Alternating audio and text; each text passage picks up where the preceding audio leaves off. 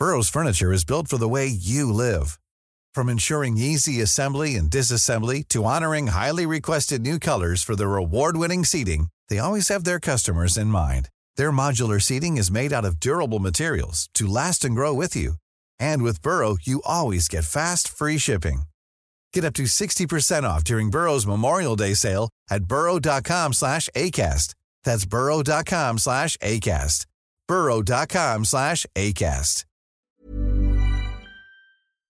Heraldo Radio. El dedo en la llaga. Había una vez un mundo en el que nadie creía. Un país de historias inexplicables. Una nación con personajes asombrosos. Santo Tomás tenía razón. Hay que ver para creer. El México increíble, las verdades que duelen, la voz de los que callan, el dedo en la llaga. Infórmate, diviértete, enójate y vuelve a empezar. El Heraldo Radio presenta El Dedo en la Llaga con Adriana Delgado. El tiempo pasa como una estrella fugaz y nuestro amor falleció sin razón. Baby, quisiera a aquel tiempo otra vez y poderte detener, pues ya no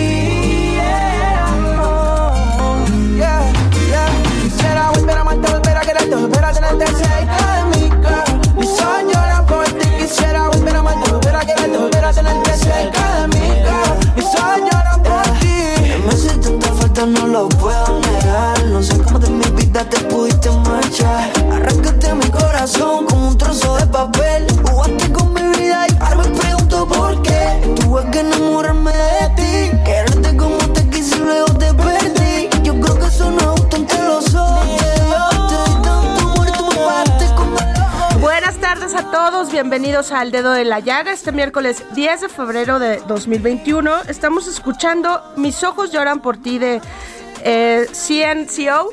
Que bueno, este es un eh, es como una nueva versión de, de- una canción que ahorita me, me llevó a mis épocas de la preparatoria, ya estoy mayor, eh, que fue muy conocida y que la verdad es que creo que en un gusto culposo todos medio nos la sabemos, aunque no lo aceptemos. Pero bueno, este talentoso grupo musical de pop latino decidió incluir esta canción en su más reciente material discográfico de Yabu, el cual fue lanzado hace unos días.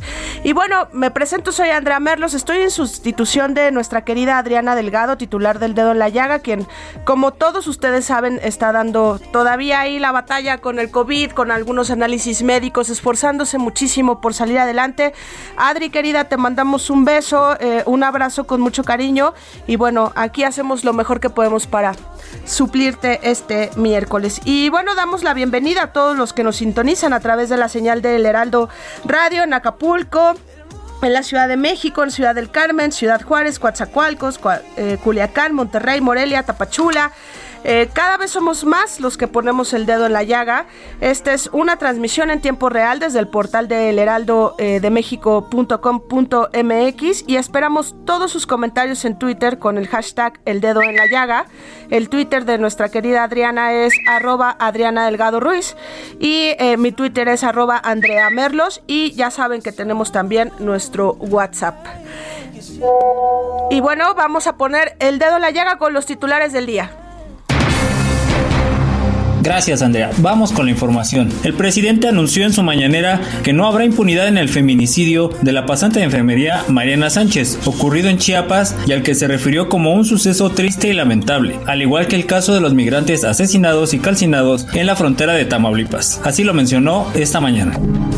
Pues muy lamentable y mi pésame sentido a sus familiares. Es algo muy triste y ya se está actuando. Ya eh, han habido destituciones, ya eh, se tiene identificado a presuntos responsables, están abiertas las investigaciones y no hay este, impunidad para nadie, ni en este caso ni en ningún otro. Es el mismo caso lamentable de los migrantes que fueron incinerados, asesinados e incinerados en la frontera, en Tamaulipas. Ya están detenidos policías que participaron en estos hechos. La Cámara de Diputados declaró constitucional la reforma a los artículos 108 y 111 para que el presidente pueda ser juzgado por corrupción y delitos electorales y no solo por traición a la patria y delitos graves del orden común. La reforma fue mandada al Ejecutivo para que pueda ser promulgada. Ciudad de México, Monterrey y Guadalajara registraron en enero de este año un incremento anual de 6.1% en los precios de la canasta básica, de acuerdo con un reporte del Grupo Consultor de Mercados Agrícolas. Fue un indicador mayor al 3.3% de inflación que reportó el INEGI en el primer mes del año. De los productos de origen animal que aumentaron, el tocino fue el más alto, con 6.5%, seguido de la leche, la carne de pollo, carne de res y jamón. La secretaria de la dependencia, Irmeréndira Sandoval, anunció esta recuperación mediante una investigación del órgano interno de control y detectó adeudos de la SEDATO en 2015 por 10.8 millones de pesos y de prevención y readaptación social de 2016 y 2017 por 865.2 millones de pesos. Además, la Secretaría inhabilitó por un año a Claudio Cruz Miguel, exdirector general de Asuntos Jurídicos del Servicio de Protección Federal, al no realizar las acciones legales correspondientes para recuperar esos adeudos. Tres piezas identificadas como falsas por el INA fueron subastadas y vendidas en París por 597.500 euros, es decir, unos 14.5 millones de pesos. Enrique Ortiz, historiador, divulgador y escritor, nos explicó lo subastado de las piezas que se subastaron el día de ayer eh, por parte de Christie's en París, no, eh, el INA determinó que existían tres piezas falsas. Una es una el lote 8, que es la máscara de Xochipala, eh, que está datada entre el 1500 y 500 antes de Cristo. El segundo, la segunda pieza fue el lote 9, también otra pieza de Xochipala con forma de una rana de algún tipo de anfibio y también data del 900 al 600 antes eh, de Cristo. Por último, la otra pieza que dataron como, eh, bueno, la última pieza que definieron que no era original, que era una reproducción, es la famosa máscara teotihuacana eh, del periodo clásico mesoamericano, que va de alrededor del 450 al 600 después de Cristo. Esta máscara pues perteneció al hijo del famoso pintor Matisse.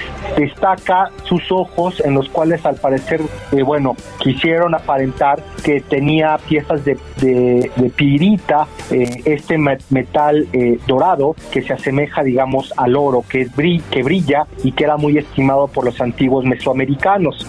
a pesar de esta situación, bueno, pues la máscara, esta famosa máscara teotihuacana de piedra verde, pues fue vendida. Andrea, es toda la información. Gracias y un saludo al auditorio.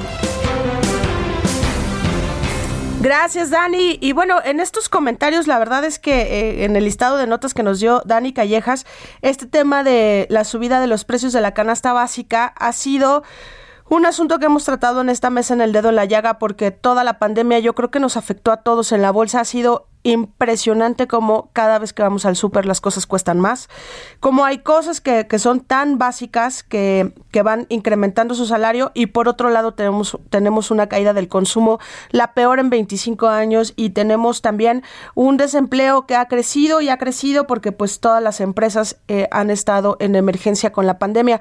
Sin duda alguna va a ser un gran reto para eh, nuestros bolsillos el regresar a la cotidianidad que teníamos y a nuestro eh, nivel de consumo y, adquisitivo, pero Sí, la verdad es que sí da miedo cada que estamos ya comprando eh, nuestro súper cada semana. Y bueno, el Heraldo Media Group se suma y te invita a participar en la campaña del uso de cubrebocas para frenar el COVID-19, que ha cobrado la vida de más de 150 mil mexicanos, médicos y científicos confirman su utilidad. Nosotros tenemos una campaña que es hashtag yo me lo pongo.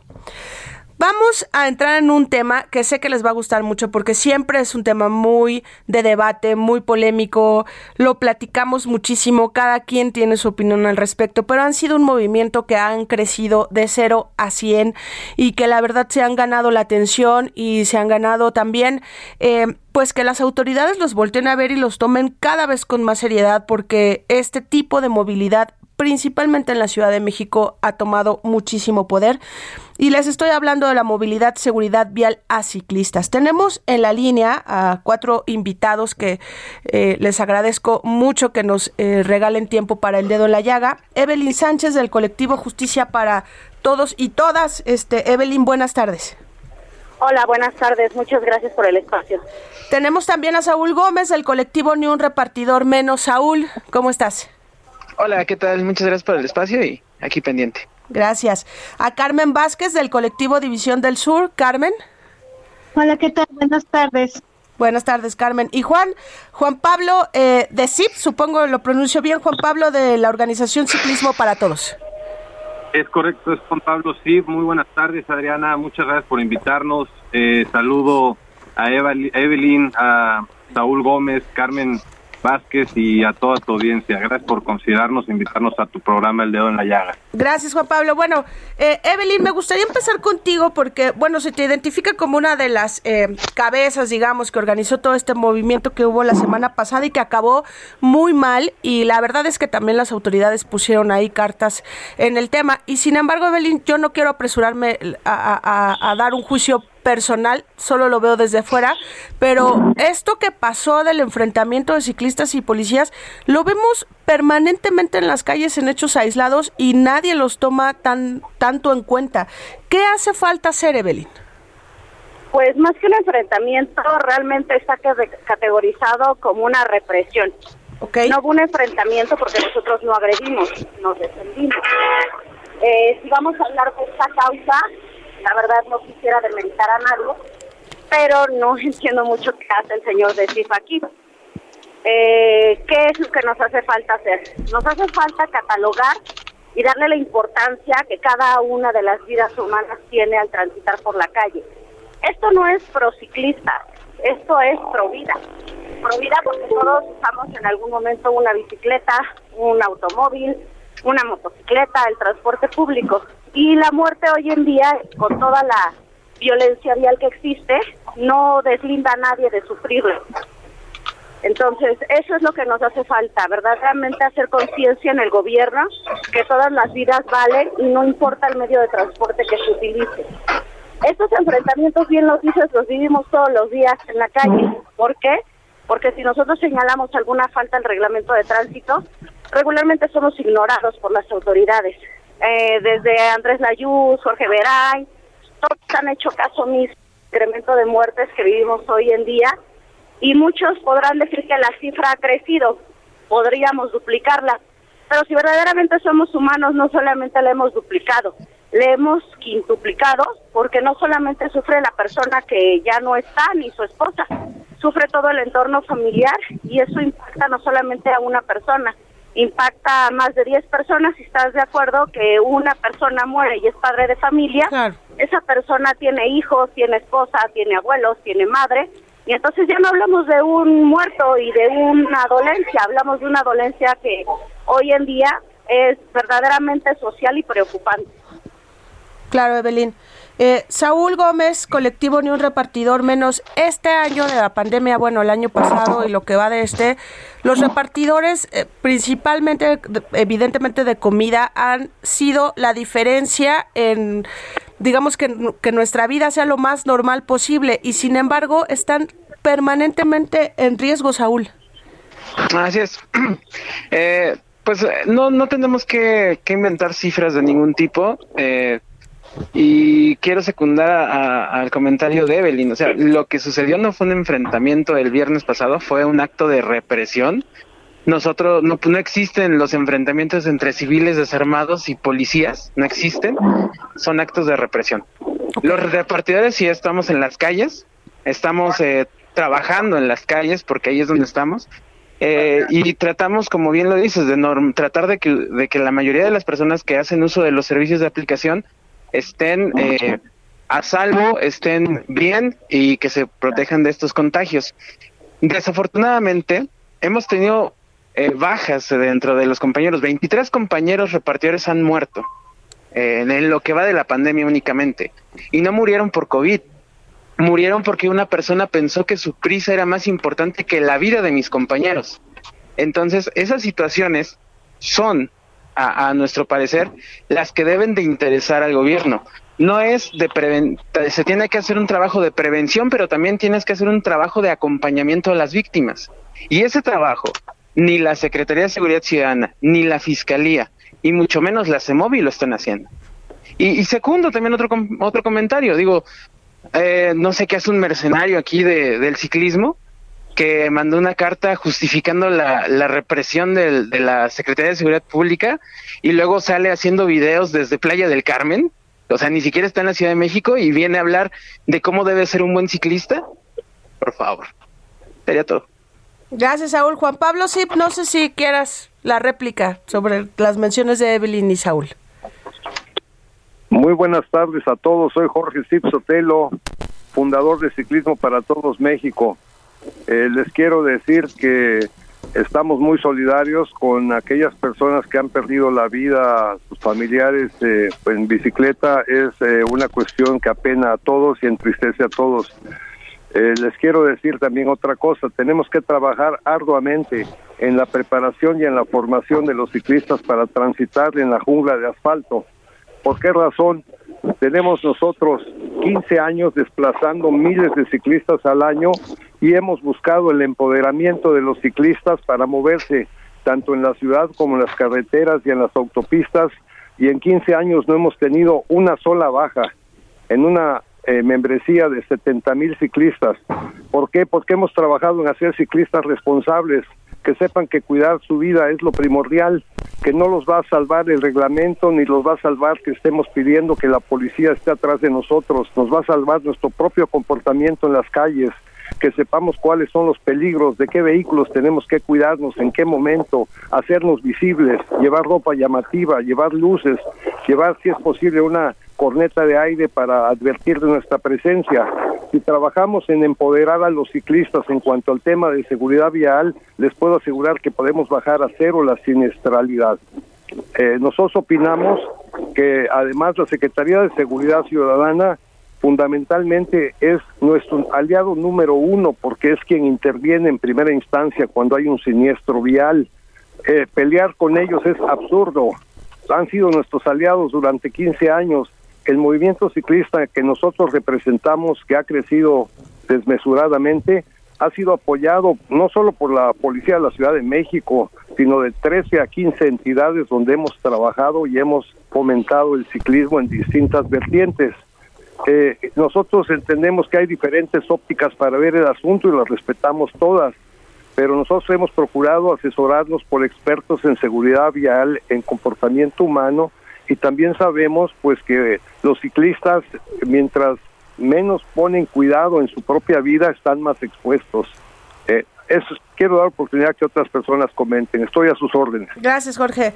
Carmen, eh, Carmen Vázquez del colectivo División del Sur, eh, es que, híjole, sí parece un tema, y por eso los presenté así, es un tema muy polémico porque no debería nadie subirse a una bicicleta y saber que lo pueden matar. Perdón.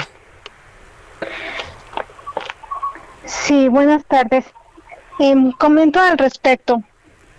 Como colectivo ciclista de División del Sur, tenemos una negativa a normalizar la violencia vial en las calles. El hecho de que hay personas que revictimizan a las personas, eh, a los ciclistas. Tomemos en cuenta el artículo 2 y lo voy a citar, el artículo 2 del reglamento de tránsito.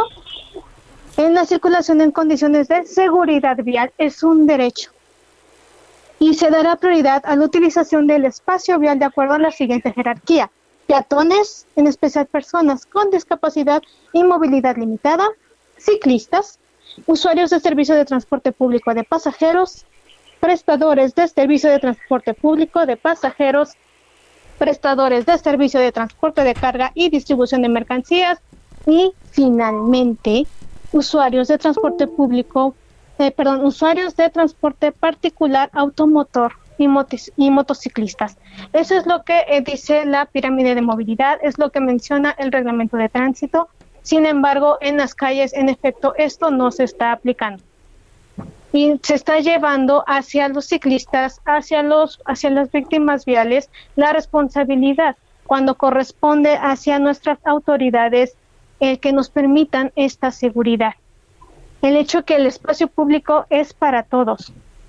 Sin embargo, hay una falta de certeza en el aspecto de que, pues lamentablemente, en la dirección de nuestra policía de tránsito no nos está apoyando. Múltiples denuncias se han hecho en redes sociales, por llamadas, a través de los botones de pánico, pero los elementos no están capacitados. A los elementos les da miedo incluso meterse a ciertas zonas para infraccionar, que eso aquí los presentes Saúl y Evelyn no me van a dejar mentir, que no se quieren meter a infraccionar.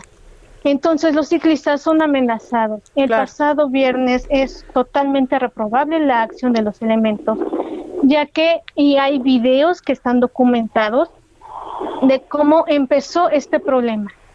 Empezó esta marcha, empezó esta protesta en vista de los recientes muertes viales de ciclistas y de peatones. Sin embargo, nuestras autoridades son muy opacas en dar seguimiento a las víctimas. Y sin embargo, durante la manifestación hubo agresiones y está ahí los videos puestos, no me van a dejar mentir, los pueden buscar en redes sociales. Como los automovilistas salen, se enfrentan a los ciclistas de palabra, había uno en estado alcohólico. Y ahí, perdón, pero nuestras autoridades fallaron porque acorde a como lo mencionó nuestro secretario Layuz, automáticamente el señor tenía que ser, su vehículo tenía que ser remitido. Carmen, para que, los demás tengan este posibilidad también de hablar, Carmen, perdóname que te interrumpa. Ah, sí, este, perdón. Evelyn, ayúdame un poco que, se nos coma el tiempo porque es un gran tema. ¿Qué, ¿Qué hay que hacer, Evelyn? O sea, ¿qué es el paso siguiente? Eh, en específico, sí nos hace falta mucha reforma pública, sí hace falta eh, gestionar nuevamente nuestro reglamento de tránsito, pero de nada sirve que gestionemos nuestro reglamento de tránsito si no se cumple. Hoy en día puede señalar muchas eh, faltas al reglamento, pero si no hay sanción no pasa nada. A nadie hoy en día le da miedo pintar muros ni barrer calles. Entonces, si no se endurecen las leyes, esto va a seguir pasando y nos está costando vidas. Y no es que nos dé tiempo en meternos a reformar para prevenir. Lamentablemente no tenemos ahorita tiempo de prevenir lo más urgente es detener y en ese tiempo empezar a prevenir. Pero lamentablemente nos está comiendo el tiempo y el tiempo nos está costando vidas. Citando un poquito a lo que decía el señor decir, se me hace verdaderamente increíble que una persona pro ciclismo revictimice a un ciclista indicando que él tiene la culpa de morir. La verdad es detestable un lineamiento de esa manera y más que lo haga sin fundamento porque varios dictámenes mecánicos nos indican la muerte de muchos compañeros y en el 90% de los casos comprobado con número y carpeta de investigación han sido muertos a causa de un automovilista o un tercero. Entonces es revictimizante que una persona que se dice prociclismo cobre por hacer un, un maratón, entonces no es un beneficio social, esto es un negocio no son ciclistas, para él somos sus clientes. Entonces, demerito categóricamente que el señor diga que pertenece, o bueno, sí puede decir que pertenece, pero no me representa y no representa a gran parte del sector ciclista. Qué bueno que nos dice eh, el foro por aquí, porque por redes sociales hemos pedido réplica y que nos compruebe todo lo que él ha dicho en redes. Evelyn, nos va a llegar la guillotina, discúlpame por favor, pero les quiero agradecer a los cuatro. Estemos pendientes y estemos en comunicación para que este tema no quede aquí y que podamos darles más espacio en el dedo en la llaga. Gracias a todos. Vamos un corte, por favor.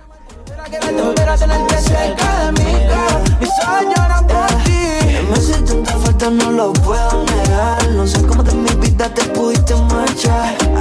Mi corazón como un trozo de papel. Amigos del Heraldo Radio, tenemos que informarles también en otro punto que Soriana implementa módulos de JLN Labs en diferentes locaciones de la Ciudad de México, Estado de México y Jalisco para detectar casos de COVID-19 a precios accesibles y con resultados confiables en menos de 24 horas. Encuentren su módulo más cercano en heraldodemexico.com.mx o en el Instagram de arroba JLN labs o también para mayor información llamar al Centro de Atención a Clientes Soriana 81 83 29 92 52. Continuamos. Sigue a Adriana Delgado en su cuenta de Twitter arroba Adri Delgado Ruiz. Además, te invitamos a enviar tus opiniones y comentarios en texto o por mensaje de audio a través de WhatsApp al 55 2544 3334. Y si quieres escuchar El Dedo en la Llaga de El Heraldo Radio, en cualquier momento y donde quiera que te encuentres, descarga el podcast disponible en Spotify y iTunes. Heraldo Radio. La HCL se comparte, se ve y ahora también se escucha.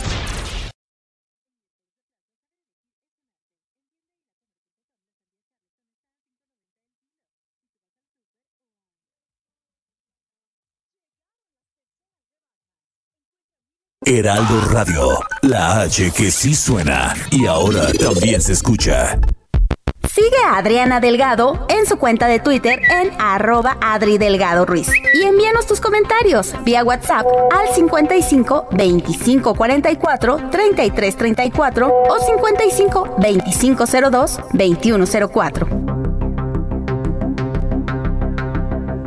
Ruta 2021, la ruta hacia las elecciones, presenta.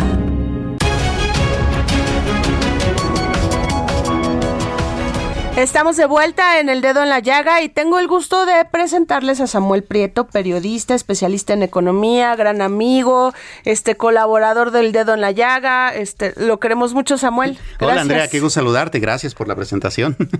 Oye, Samuel, pues tenemos un tema porque, como escucharon en la cortinilla, nuestro concepto en Heraldo Media Group eh, se llama Ruta 21 y todo este camino a la elección en junio, donde habrá eh, que elegir eh, 21 mil cargos de elección, 15 gubernaturas, miles de alcaldes, cientos de diputados, va a ser una locura. Y lo hemos visto hasta en estas filas del INE que han sido también en todo el, el país, porque pues sabemos que tu credencial de línea marca la diferencia para que participes en las votaciones. Y hoy vamos a tocar el tema Campeche, Samuel, que Fíjate que nosotros en el Heraldo, eh, versión impresa en el Heraldo de México, publicamos el lunes una batería de encuestas de 15 estados y Campeche lo comentábamos que, que ha sido muy diferente a otras encuestas porque en casa nosotros tenemos a Morena con 36%, Laida Sansores es la candidata. Después tenemos Movimiento Ciudadano, a Eliseo Fernández eh, Montufar con 29%. En tercer lugar a Cristian Castrobello con, del PRI, PAN y PRD con 18.3%. Y bueno, sí o sí, Campeche es un estado muy caliente, ¿no, Samuel? Lo es, lo es. Y llama la atención, fíjate, el resultado de esta encuesta de, de Heraldo Media Group, justamente, entre otras razones, porque el porcentaje entre Eliseo Fernández y Laida Sansores no es muy grande, ¿no? Es de apenas uh, siete puntos porcentuales que a esta distancia pues es bastante corto. Sin embargo, eh, hay otras apreciaciones y otras operaciones matemáticas ahí de, de, encuestas, eh, de empresas encuestadoras que, que ocupan los, los lugares incluso en diferentes posiciones. Campeche además tiene la particularidad de que uno de los líderes este, nacionales de, de, los partidos políticos que están disputando eh, tiene mucho, mucho poder en juego, ¿no? Así es. Y eso es parte de, toda esta baraja política. No, sí, Samuel. Y bueno, tenemos en la línea al presidente del Comité Directivo Estatal del PRI en Campeche, Ricardo Medina Farfán. Ricardo, bienvenido al Dedo en la Llaga. Buenas tardes. ¿Qué tal? Muy buenas tardes, Adriana. Mucho gusto en poderte saludar y agradecerte esta oportunidad que nos das de dirigirnos a tu auditorio. Gracias, Ricardo. Y también tenemos a José Ramón Magaña Martínez, presidente del Comité Ejecutivo Estatal del Partido Morena en Campeche. José Ramón, buenas tardes. Buenas tardes, Andrea Merlo. Muchas gracias por la invitación. Un saludo a todo tu auditorio. Gracias, José Ramón. Bueno, como les comenté, si escucharon, estoy aquí con Samuel eh, Prieto y me gustaría arrancar con este tema de las encuestas. Comentábamos la encuesta de Casa del Heraldo eh, de México. Eh, Ricardo Medina, ¿cómo estás viendo el movimiento de, de tu candidato? Pues de entrada te puedo decir que estamos viendo un muy buen movimiento estamos viendo que está no solamente bien recibido por parte de la gente, sino que vamos construyendo un proceso de cercanía con la ciudadanía, donde al final él tiene la oportunidad ahorita que estamos en un proceso de pre-campaña, de acudir ante la militancia priista para poder ratificar su candidatura, pues no solamente de tener un diálogo muy importante, muy interesante con la gente, pero también poder ver evidentemente un gran respaldo por parte de la ciudadanía. Nosotros hoy confiamos que tenemos no solamente un gran candidato en la persona de Cristian Castro, sino que también nuestro partido, el PRI, aquí en el estado de Campeche, tiene una presencia en cada comunidad, en cada barrio, en cada colonia, en cada unidad habitacional. Y tenemos también, por supuesto, un gobierno estatal que evidentemente representa el trabajo de cerca con la gente de resultados y que siempre es una carta de presentación muy importante. Para nosotros vemos con pues obviamente el desarrollo y el arranque de este primer momento de precampañas muy favorable, con una gran confianza por parte de nuestra militancia, con un gran respaldo también de la ciudadanía y que estamos haciendo lo correcto, lo concreto como partido, en unidad, en un proceso de coalición con el PAN y con el PRD, trabajando conciliados, unidos, a, diferente, a diferencia de otras opciones políticas, donde lamentablemente lo único que ha pasado es la división y simplemente ha habido rompimientos y rupturas. Aquí en el PRI y en esta coalición que hemos podido conformar hay una unidad en torno no solamente a, a unas personas, sino al mismo tiempo a propuestas, ideas y sobre todo a un compromiso en beneficio de los campechanos. Gracias, Ricardo. José Ramón Morena lleva de la delantera ahorita todavía tal vez este estamos eh, apresurándonos pero cuál también cuál es el escenario de ustedes pues mira, déjame mencionarte que efectivamente no solamente en el estado de Campeche, sino a nivel nacional, eh, Morena lleva la delantera, como bien mencionas, eh, las estadísticas, las encuestas nos favorecen y que he recorrido eh, personalmente todos los municipios del estado de Campeche y la gente lo, lo palpas en cada en cada casa que visitas, en cada a cada persona con la que platicas, eh, eh, la aceptación que tiene Morena con ellos. esto es gracias al trabajo que se ha realizado por parte de, Morena, la estructura, por parte también del buen trabajo que está haciendo el gobierno federal. Eh, mencionarte que también eh, la candidata, o bueno, en este entonces, nuestra coordinadora por la defensa de la cuarta transformación, la licenciada Elena Sandores San Román, ha venido principalmente a unir a unir todas las bases morenistas, a unir todos los grupos políticos, a sumar este, esfuerzos para poder eh, llegar a hacer el proyecto de transformación que necesita el Estado de Campeche. El proyecto que encabeza nuestro líder moral, el presidente Andrés Manuel López Obrador. Ya no queremos más herencias en el poder, ya no queremos más impunidad, esto es lo que estamos haciendo no solamente aquí en el estado de Campeche, sino en todos los estados de la República. Nos estamos sumando, cada día somos más no solamente los morenistas, no solamente los simpatizantes, los obradoristas o la denominación que le quieran poner, los mexicanos y en específicamente todos los campechanos estamos sumando esfuerzos para quitar toda esa corrupción y desterrar la impunidad en el estado de Campeche. No más herencia en el poder, eh, muy bien, eh, hablando eh, desde ese posicionamiento que tienen ambos partidos, quisiera un poco plantear el asunto de cómo se ve desde dentro del Estado y desde afuera las candidaturas de ustedes. Laida Sansores es vista incluso en la prensa local como una especie de cacique, ¿no? Que tiene una serie de, de cuotas políticas y de incluso de negocios bastante importantes allá en el Estado. Y en el caso de Cristian Castro, bueno, sobrino del ex gobernador, que ahora es este dirigente nacional Nacional del PRI, eh, que también es visto como una especie de intento de continuidad de lo que está sucediendo en el gobierno actual de Campeche. Bueno, hablando de esos dos bloques políticos y de intereses políticos, ¿cómo podrían entonces los votantes divorciar esos conceptos de una eh, votación en donde realmente se cumplan los compromisos que están asumiendo? Ricardo, si quieres empezar. Yo quisiera, sí, gracias. Yo quisiera comentarte que en el caso particular de nuestro partido, a diferencia de lo que está pasando en Morena, que con estas encuestas para la designación de candidaturas que en otras circunstancias llamaríamos dedazos, nosotros tenemos un proceso interno apegado a estatutos y a la ley, basado en una convocatoria, en una convocatoria que establece requisitos, que estableció también la participación de la militancia que está votando. Precisamente en estos momentos hay convenciones de delegados que representan a toda esta militancia priista en el estado de Campeche, que municipalmente están realizando votaciones para poder ratificar o poder eventualmente, pues de una otra manera, este, emitir finalmente su votación para poder avalar esta candidatura. Y esto al final representa un proceso que no solamente cumple con una norma, sino también da un respaldo político importante a quien hoy encabeza o estar de una otra manera presentando su precandidatura a consideración de toda la militancia. Respecto a ese señalamiento de de esta relación personal y familiar. Yo creo que al final nuestro precandidato Cristian Castro es una persona que también ha trazado una carrera particularmente propia, donde ha dado resultados, donde ha finalmente trabajado a favor de la gente aquí en Campeche, a diferencia también de la candidata o de la persona que de otra manera está planteando Morena, que simple y sencillamente no ha podido completar un año de vida aquí en nuestra entidad. Ella ha desarrollado toda su actividad política, toda su estancia personal en otros lugares de nuestra república, menos en Campeche.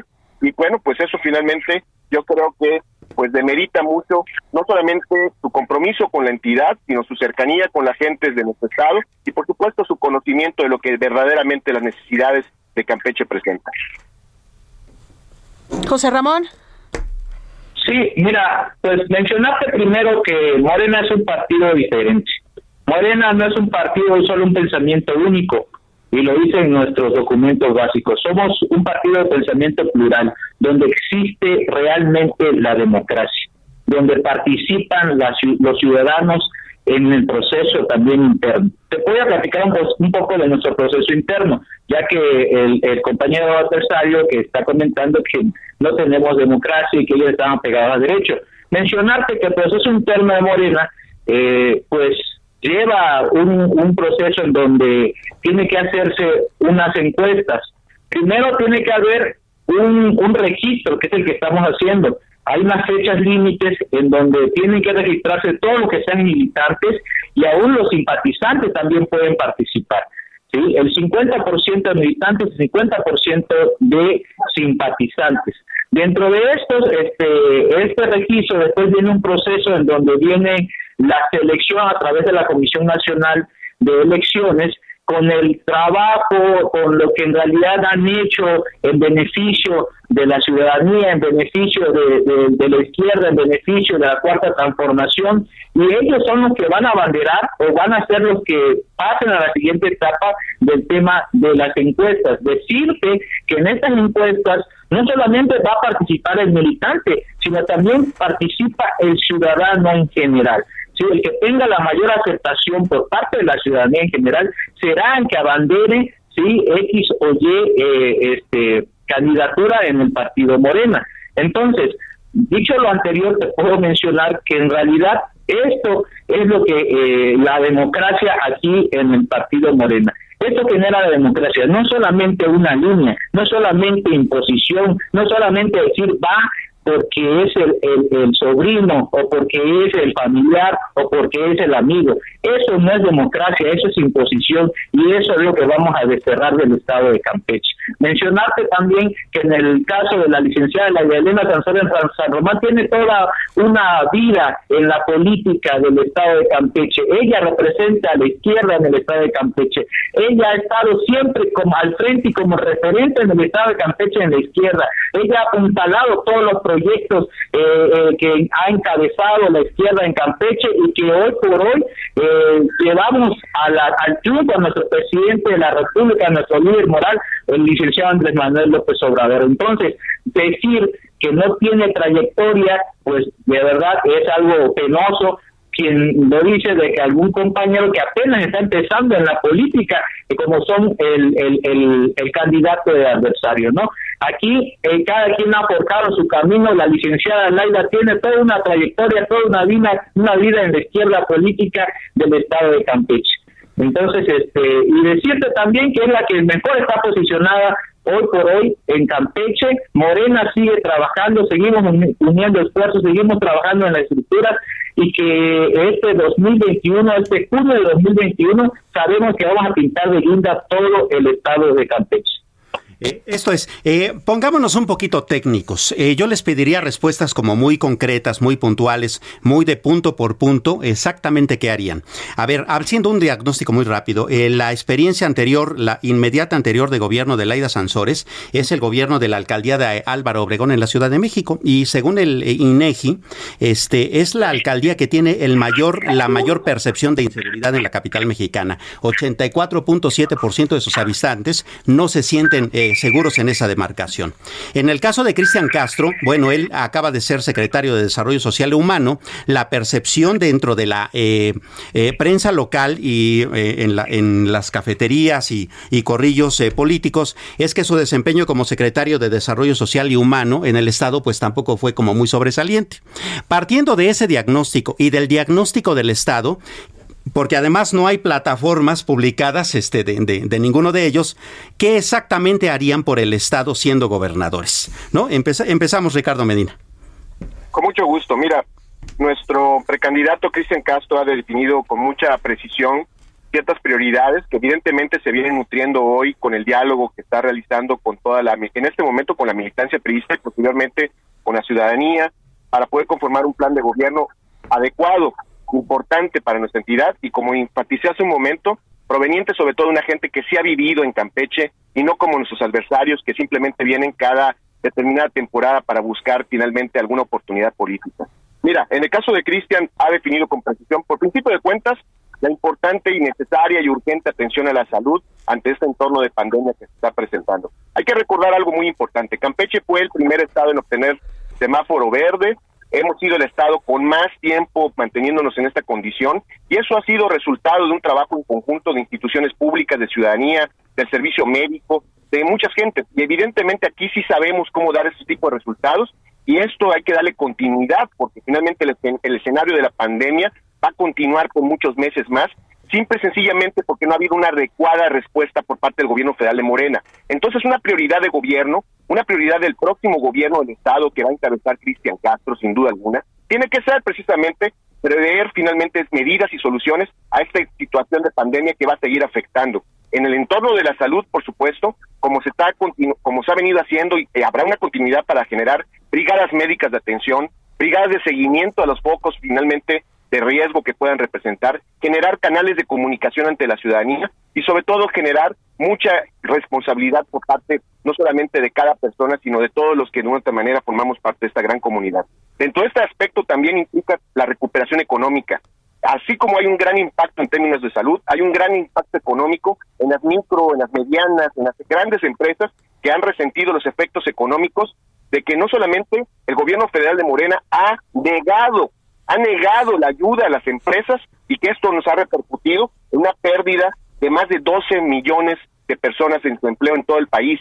Y por supuesto que esto es el mayor impacto que se tiene por parte de nuestro país en una pérdida tan lamentable en su economía gracias Ricardo. Fueron dos minutos y medio y nos quedan. Eh, eh, muchas gracias Ricardo. Fueron dos minutos y medio y eh, ah, se le daría el mismo tiempo al ingeniero Jorge Ramón Magaña porque con esto cerraríamos este debate. disculpen ustedes, la guillotina es hacia adelante, ingeniero Magaña.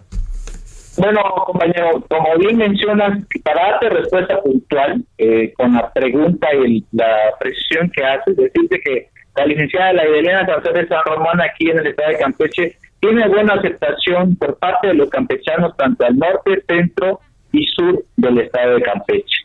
Mencionarte también, como dice el, compañero Farfán, eh, que con respecto al gobierno federal, decirles que pues en este eh, administración de nuestro presidente de la República no ha habido gasolinas, ha habido aumentos en el salario mínimo, eh, ha estabilizado el dólar, Y eso lo ha hecho aún en este tiempo de pandemia que nadie lo esperaba. Que a nivel nacional y a nivel mundial nadie esperaba este efecto de la pandemia. Aún así, eh, seguimos firmes con el presidente de la República y seguimos estables tanto en el dólar como en la gasolina y seguimos creciendo como país.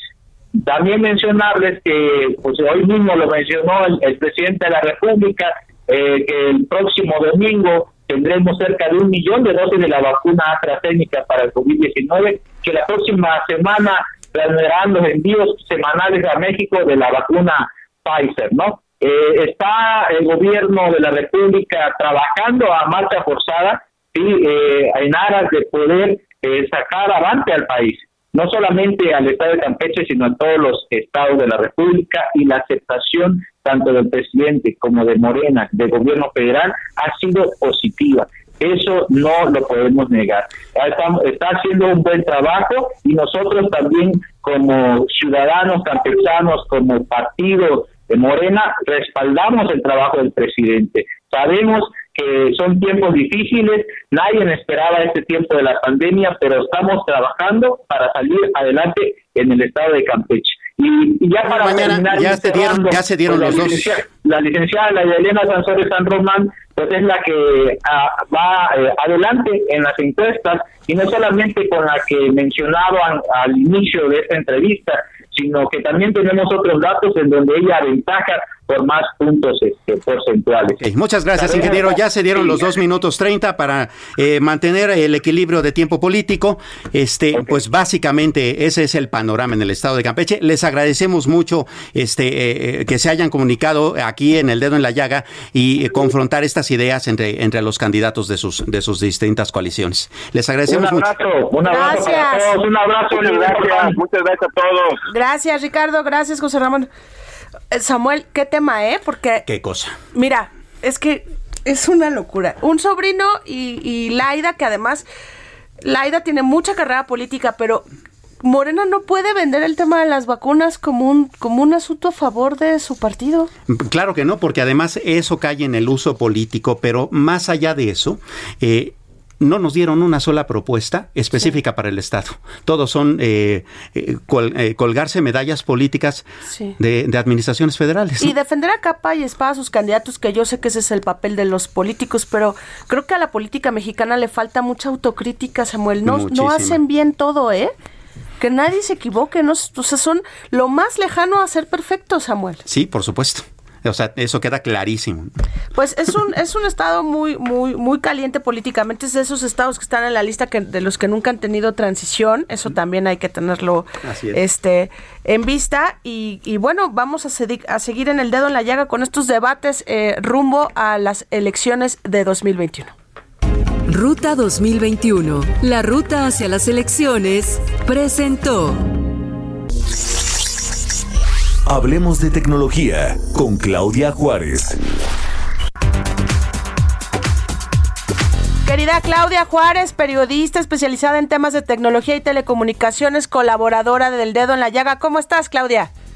Muy bien, jefa Merlos. Muchas gracias. Buenas tardes, amigos del Dedo en la Llaga. Pues en esta ocasión vamos a platicarles que pues los legisladores andan muy recios con el tema de redes sociales y los usuarios digitales.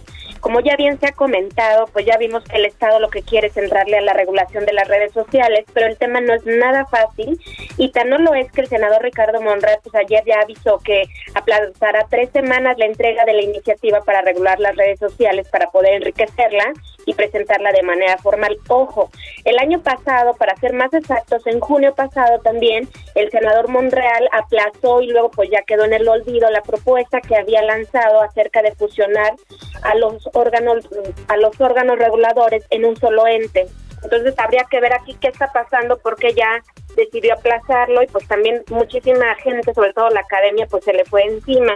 Y no solo está esa iniciativa, también hay una más en la que se propone eh, discute una reforma constitucional en materia de ciberseguridad en la que se plantea que los hackeos y las fake news, que son las noticias falsas, y las campañas de desinformación se consideren como asunto de seguridad nacional. Pero si eso no te parece que es suficiente, hay una nueva propuesta también de, de Morena en la que buscan que el IFT, que es el Instituto Federal de Telecomunicaciones, y la Profeco, pues se sumen a esta observancia y este cuidado de los usuarios digitales. Esto para evitar violaciones sistemáticas o recurrentes de sus derechos. Y pues bueno, esto claramente implica más chamba para el regulador de las telecomunicaciones en el país y pues para la Procuraduría Federal del Consumidor. Habrá que estar atentos a este debate que se genere en torno a las redes sociales, pues claramente, como ya también lo hemos platicado, pues eh, los dueños de las redes sociales no pueden controlar o saber qué van a escribir los internautas, pero sí tienen sus propias reglas, que en este caso es no incitar al odio. Entonces, habrá que ser muy observadores porque ellos no son editores de contenido, sin embargo, pues bueno, también eh, por otro lado hay que ver qué es, en qué raya la libertad digital o si se está queriendo amordazar el Internet con todas estas nuevas regulaciones. Claudia, es un tema, Samuel, que, que, nos tiene de cabeza. Ya el senador Monreal ya dijo que la van a, esperar tres meses, pero este, híjole, no hay ninguna regulación bonita en ninguna parte hacia este tema, ¿eh? No, no hay ninguna. Y vamos, hay que eh, encontrar la manera de regular cosas como el discurso de odio, eso, en, en eso estamos claros, claro. pero no hay nada como la libertad, ¿no? Uh -huh. ¿Para qué tanta sobreregulación? Es de lo que padecemos en muchos sectores, ¿no? Claro, aquí la importancia es dejar eh, la libertad de expresión, como decíamos, las empresas ya tienen sus propios filtros. Sin embargo, pues el gobierno le quiere entrar a un tema que está bastante candente y pues imagínate que quieren regular a las redes sociales que tengan más de un millón de usuarios como Facebook, Twitter, Instagram o TikTok. Claro. Tan solo en México eh, el, es el quinto mercado más importante para Facebook con más de 84 millones. Imagínate nada más. Sí. Y Twitter tiene casi 11 millones de usuarios activos. Entonces es todo un tema al que le quieren entrar. Claudia, te agradecemos mucho tu tiempo. Este Samuel, gracias. Nos escuchamos mañana en El Dedo en la Llaga.